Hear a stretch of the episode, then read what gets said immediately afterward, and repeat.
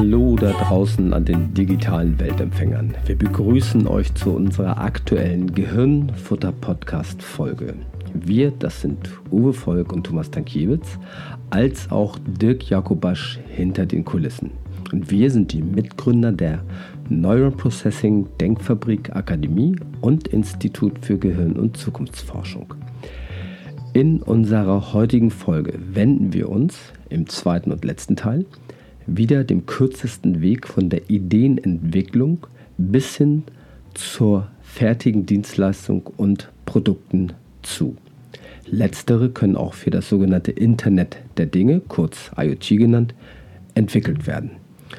Hierzu hatten wir uns ja einen sehr interessanten Interviewpartner eingeladen, und zwar Nils Löwe von der Firma Lionizers. Also, weiter geht's. Viel Spaß und viel Inspiration.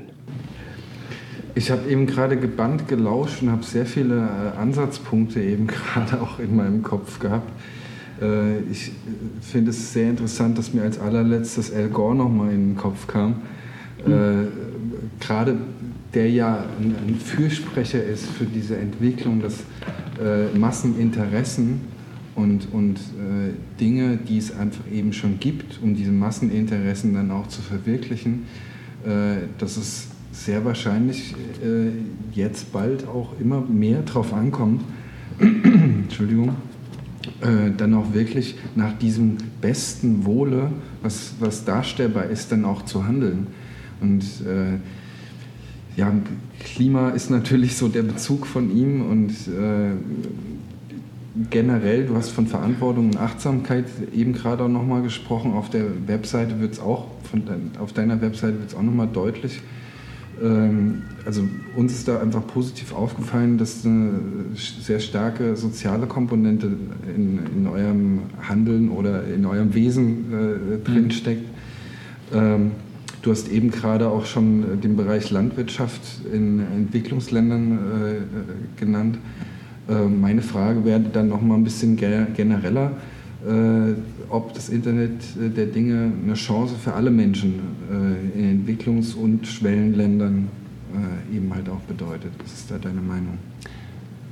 Ähm, ich, ich würde es auch hier wieder äh, so ein bisschen von dem Internet der Dinge trennen. Ich würde sagen, dass generell die Entwicklung, äh, die, die, die Entwicklung von, von Rechenleistungen, Verfügbarkeit von Technologie genau dazu führt, dass das am Ende irgendwo sich weltweit verbreiten wird. Wenn man sich anguckt, wie viele Menschen bei, bei Facebook sind, dann heißt das ja, dass mehrere Milliarden Menschen regelmäßigen Zugang zu Internet haben. Mhm. Da fehlen immer noch ein, zwei Milliarden, die irgendwo ganz am unteren Ende der, der Nahrungskette stehen.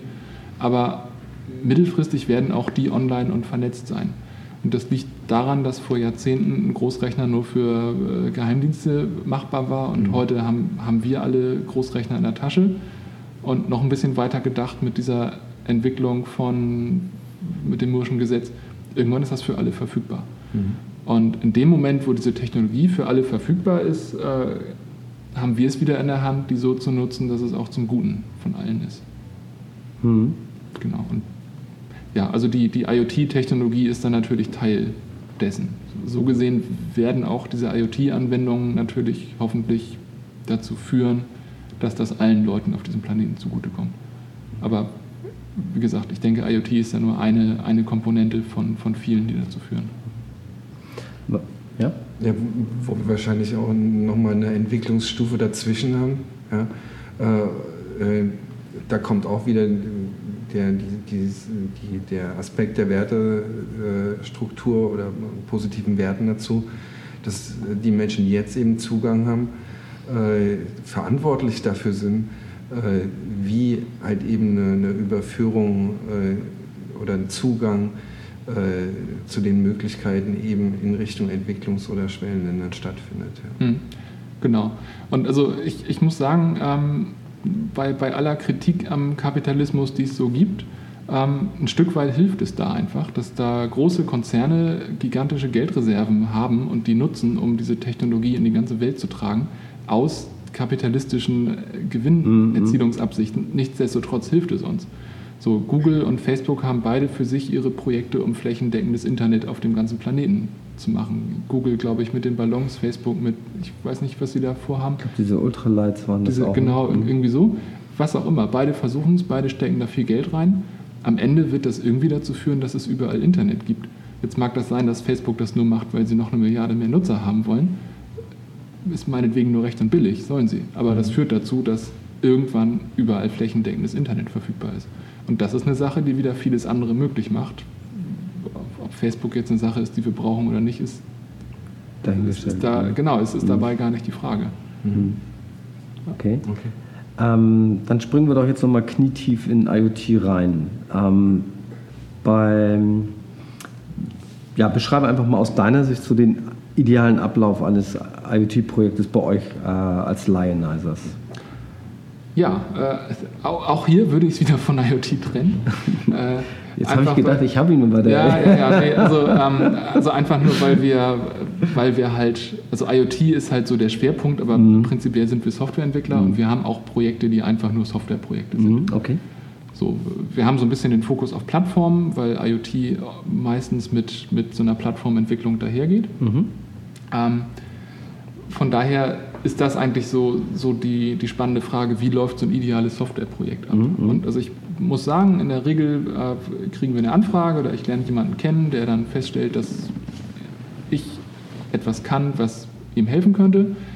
Und äh, meistens ist das dann so, dass das jemand ist, der irgendwo äh, eine Idee hat, aber eigentlich liegt dahinter ein Problem. Mhm. Und also das ist immer so meine erste Aufgabe, das, das Problem, das hinter dieser Idee steht, äh, zu verstehen und also in einem idealen Projekt ist das dann jemand, der, der anderen Lösungsideen gegenüber aufgeschlossen ist. Mhm. So, also schlecht ist das, wenn jemand mit einer Idee kommt, nicht genau verstanden hat, was das Problem dahinter ist und dann aber nicht bereit ist, den Schritt zurückzutreten. Mhm. mhm. Das, das führt oft zu, zu Kriseleien und da habe ich auch schon so Warn, Warnmechanismen entwickelt, dass ich dieses Projekt einfach gar nicht, gar nicht erst annehme. Ja. So, aber im, im Idealfall hat da jemand sogar schon das Problem verstanden, das er lösen will und kommt durch die Tür und sagt, ich, ich möchte dieses Problem lösen, ich habe diese Idee, ich glaube, das könnte funktionieren, aber lass uns mal gucken, mhm. wie es wirklich geht. Und ähm, ja, dann sollte es natürlich ein Problem sein, das sich mit der Technik von heute auch lösen lässt für Geld, das irgendwo dann vorhanden sein muss. Mhm.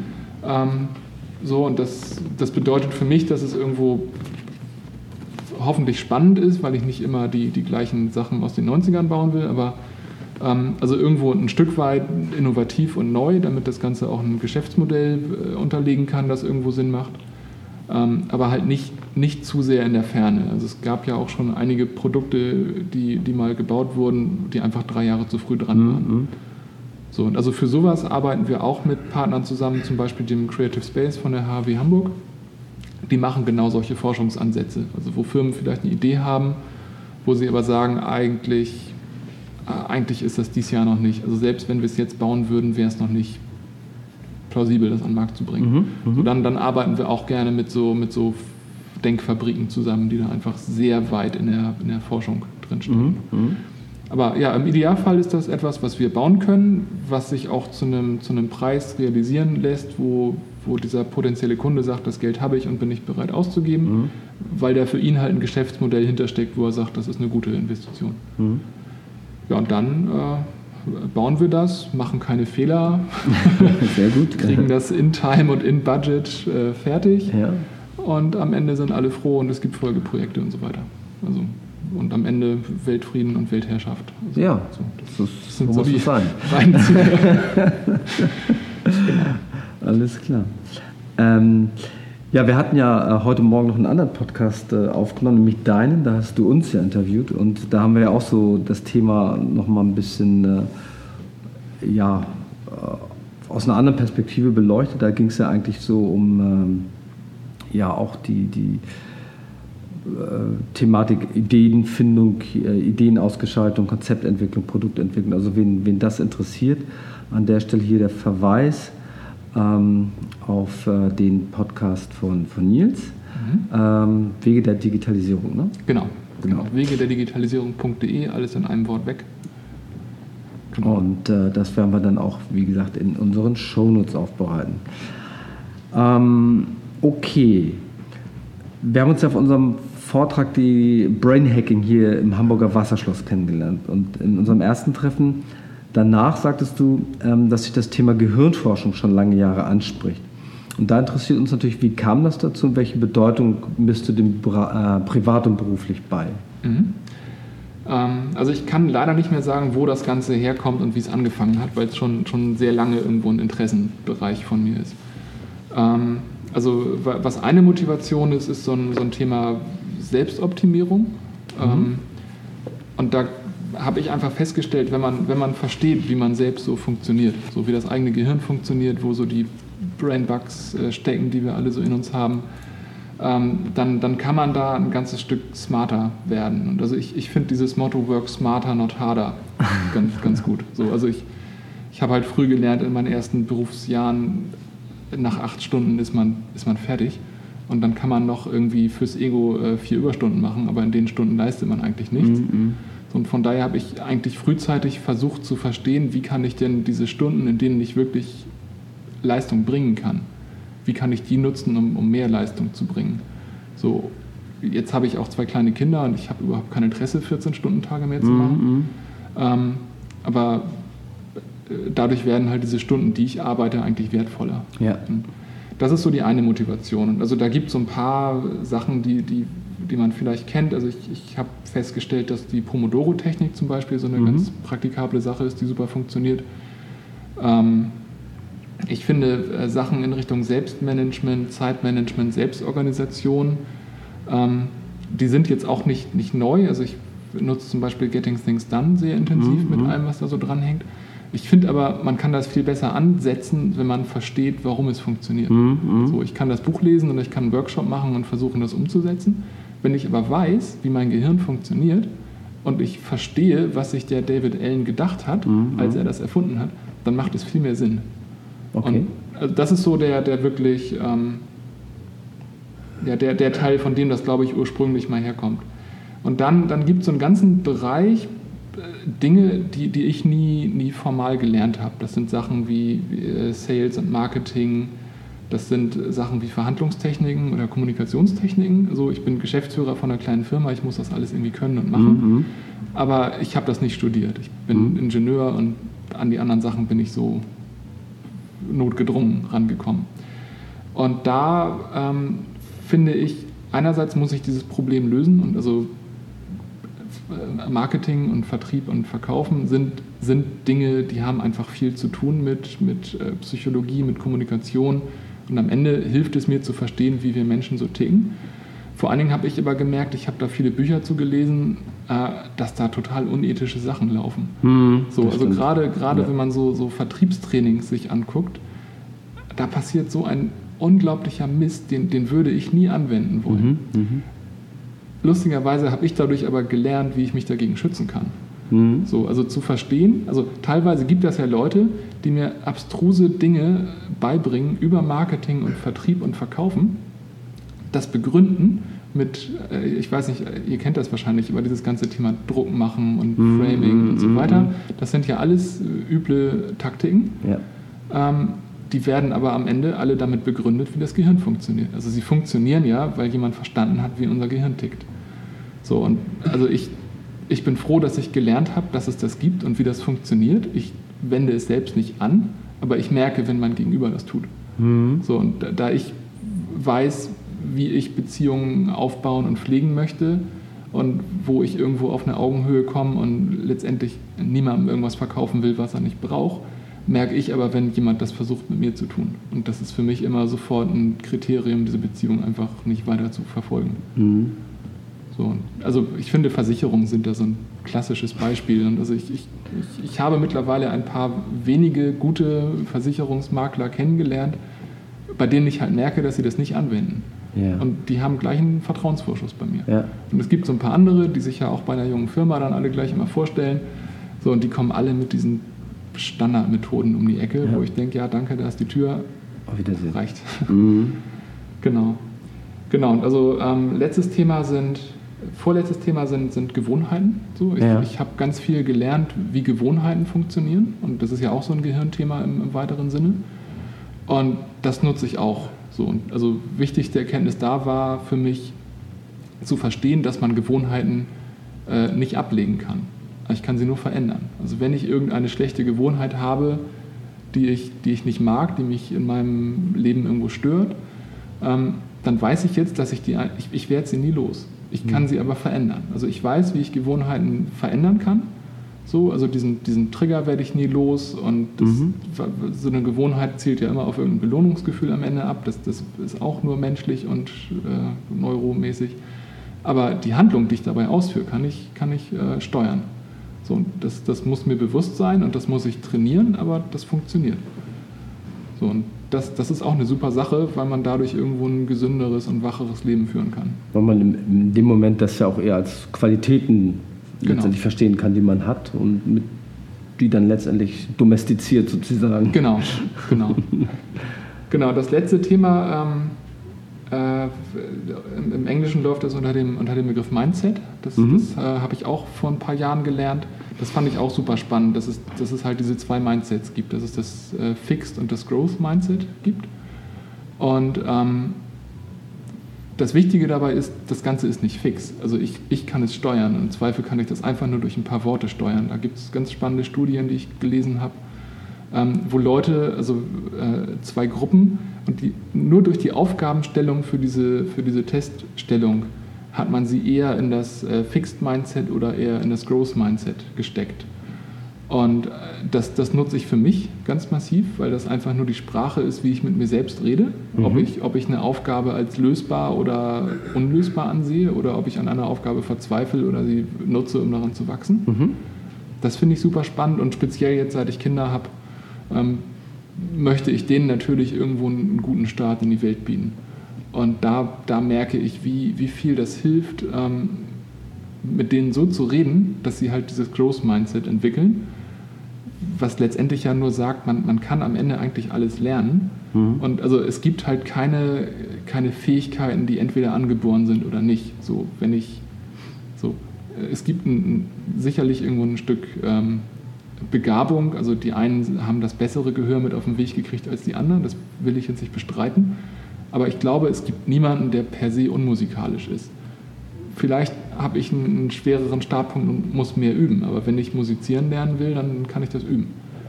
Und ob ich das als, als die Wahrheit ansehe oder ob ich sage, ich bin halt, ich kann halt Sprachen nicht, ich kann halt keine Fremdsprachen. Mhm. Ich, ich werde nie musizieren können, ich werde nie Gitarre spielen können. Aktive Selbstprogrammierung. Genau, genau. Das, ähm, das ist eine Sache, entweder ich, ich, ich steuere das und, mhm. und ermögliche meinen Kindern äh, selbst zu entscheiden, ob sie etwas lernen wollen oder nicht. Oder ich bringe denen bei, naja, wir sind halt alle nicht so die hellsten. Äh, dann ist halt so eine mittlere Beamtenlaufbahn das Beste, was du in 25 Jahren erhoffen kannst. Also das, Dein Weg ist vorgezeichnet. Genau, genau. Das, das, das finde ich eine, eine, ganz wichtige Sache, dass, dass man das weiß ähm, und dass man das in der Hand hat. Mhm. Also natürlich haben wir alle irgendwo Randbedingungen durch Gesellschaft und so weiter und wir hier in unserer westlichen Welt, wir haben alle sehr gute Startpunkte bekommen. Und jetzt ist es unsere Entscheidung, was wir daraus machen oder auch nicht. Ich habe ähm, irgendwann vor ewigen Jahren mal ein, ein, Zitat von so einem indianischen Häuptling, wenn mich recht entsinnen, hieß er Ron Zimmermann oder Snimmermann oder so, und der hat irgendwie gesagt, Sie sind ohne Bedienungsanleitung geboren. Welche haben Sie für sich erfunden? Ja. Also, also ich finde, das äh, bringt das ganz gut ähm, auf den Punkt. Ja, spannend, interessant. Also weil das noch viele äh, Themenfelder waren, die, die auch ja natürlich in unsere Arbeit einfließen und ähm, äh, an, an der Stelle ist immer so, dass das ähm, äh, Zitat oder die, der, die Aussage von dem Professor Dr. Max Singer, der das Max-Planck-Institut für Gehirnforschung geleitet hat, so ein Standard, den ich dann einfach sage, der einfach mal ähm, zum Besten gegeben hat, dass ähm, die größte Illusion des Menschen ist, zu glauben, er hätte einen freien Willen. Mhm. Und das wurde halt sehr vordergründig alles betrachtet, aber ähm, nachdem da gegen Sturm gelaufen wurde, hat er das dann ja nochmal erklärt und hat gesagt, naja, also letztendlich geht es ja darum, äh, wie sehr ist sich jemand seiner selbst bewusst. Ne? Und dann kann er in diese Veto-Instanz kommen, weil er, er kennt sich und er kann dann halt entscheiden, reagiere ich eben jetzt halt äh, nach Programm ja, oder gehe ich einfach anders damit um. Ne? Und es ist genauso, wie du sagst, äh, die Dinge sind veranlagt. Also ähm, ich muss halt gucken, dass ich sie sehe, erkenne und damit leben lerne. Also ähm, da haben wir hier noch den, den schweigenden Fachmann gerade. ähm, ich finde es ich find's so super schön, was du gerade gesagt hast. Und auch äh, vorher, äh, also für mich stellt es keine romantische Sicht, ja, sondern es ist einfach eine vollständige Sicht. Äh, ihr, ihr habt eben gerade in eurem äh, kurzen Dialog äh, sozusagen die, immer jetzt mal ganz pauschal gesagt, die, die Qualitäten der linken Gehirnhälfte und der rechten Gehirnhälfte gleichzeitig äh, betrachtet und eben nicht favorisiert, äh, dass, äh, die, die, dass das linke Gehirnhälfte denken mit analytisch linear, irgendwas linear zu sehen und so weiter herausgestellt werden müsste.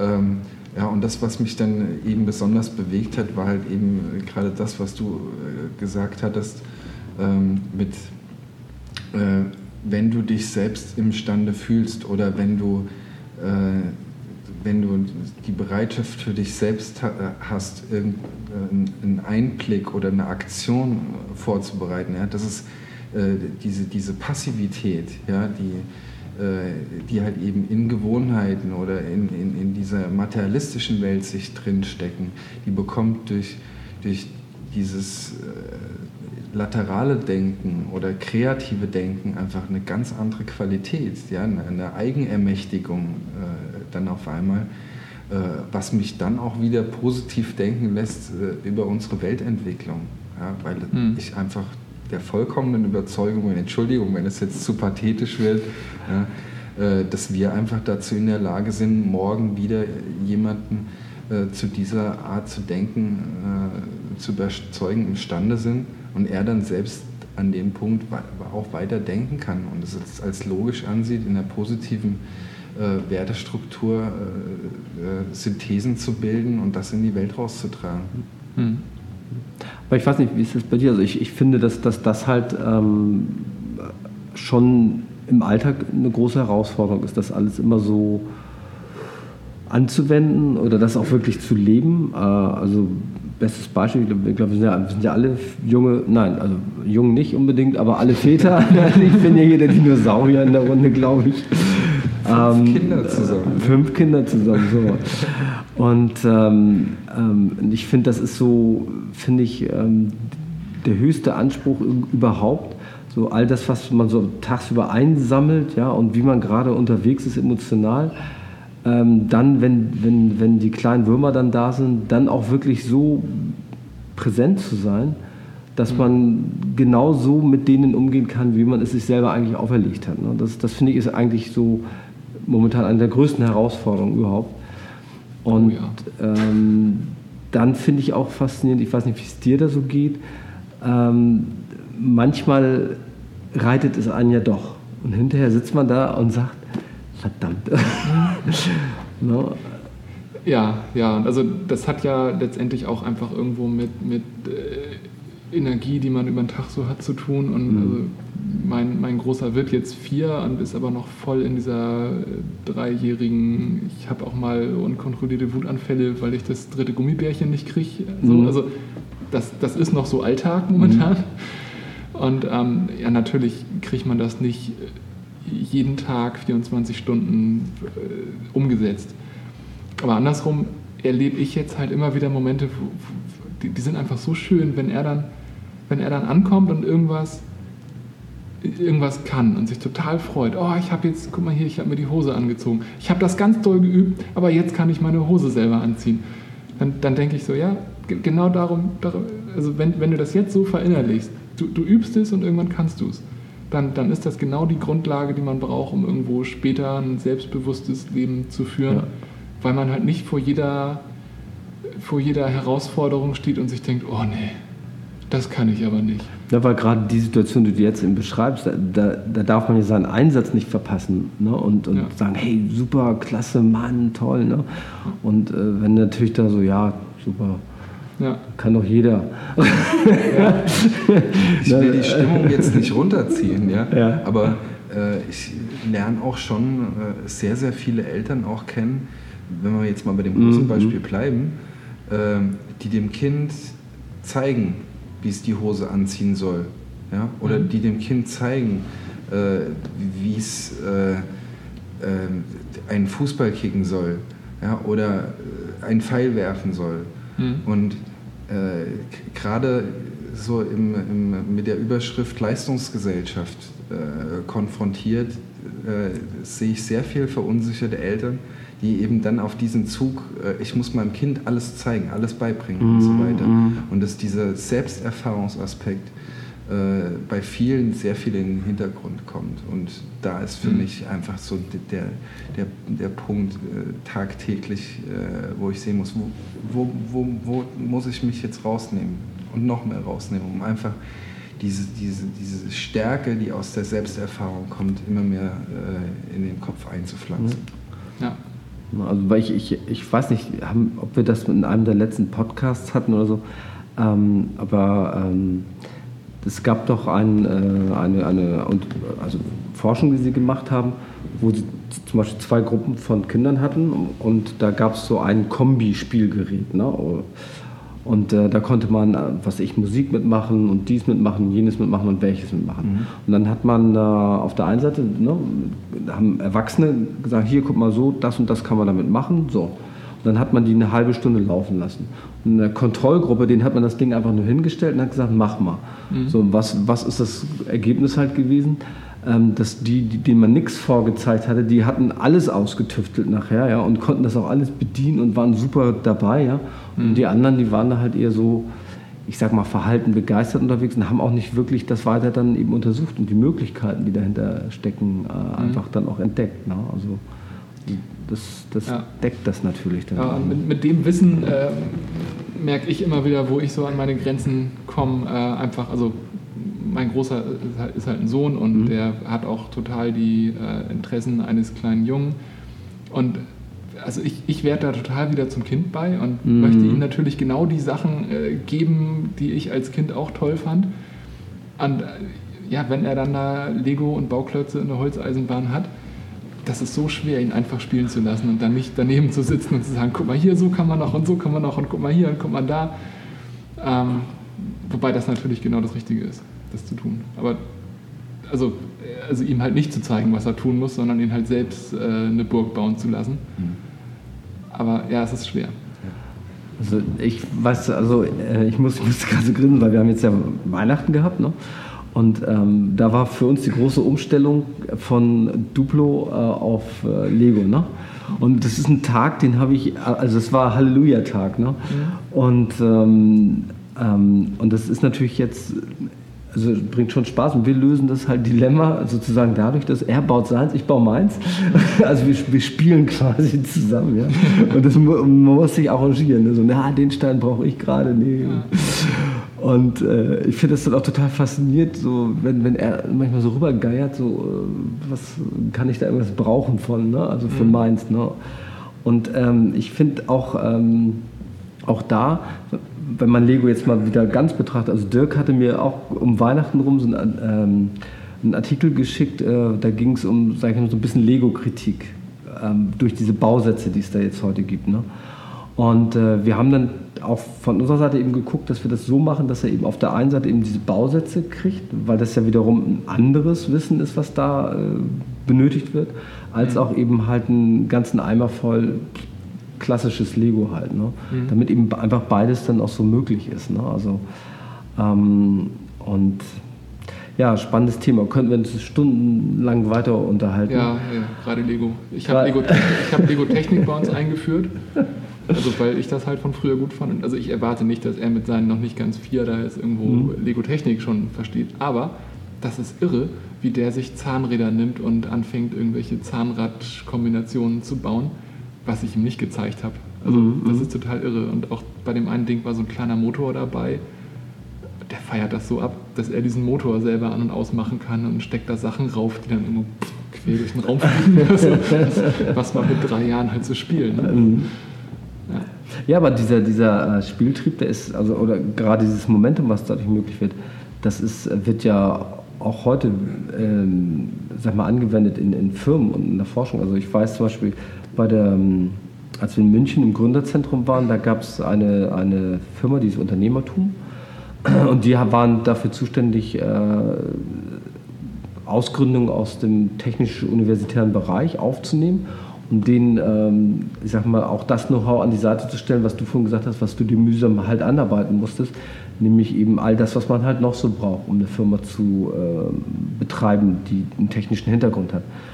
Und ähm, die haben halt gesagt, naja gut, da können wir jetzt natürlich nicht allein nicht von leben.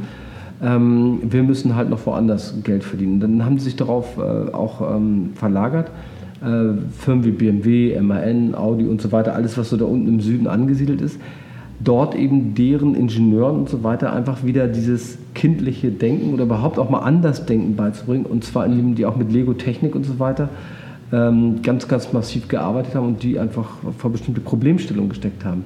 Und dadurch, dass es eben dieses Lego war, sind die auch da in ihrem Denken ganz anders auf einmal unterwegs gewesen und sind mit völlig anderen Lösungen und, und eben auch äh, äh, Denkstrukturen da wieder rausmarschiert aus diesen Maßnahmen und Workshops. Ne? Also mhm. Faszinierend, faszinierend. Uwe, du darfst heute ähm, in Richtung Schlussworte gehen. Wow, du übergibst mir das Schlusswort. Ja, ja. ähm, wir haben ja schon äh, während des Interviews gehört, äh, dass die verschiedenen Bezüge, die jetzt im Interview aufkamen, ähm, zu Nils Löwe und äh, den Lionizers in den Shownotes dann zu finden sind zu mhm. dieser Sendung. und natürlich auch die Kontaktdaten. Wer Interesse hat, Kontakt aufzunehmen, er kann es dann natürlich sehr gerne machen. ich sehe ein Nicken. Und äh, ja, von unserer Seite also, also hat natürlich auch Spaß gebracht. Ja, also ja, auf jeden Fall. Und spannend. Und dann würde ich sagen, war es das. Bis zum nächsten Mal. Ja. Tschüss. Vielen Tschüss. Dank. Tschüss. Und neugierig bleiben nicht vergessen.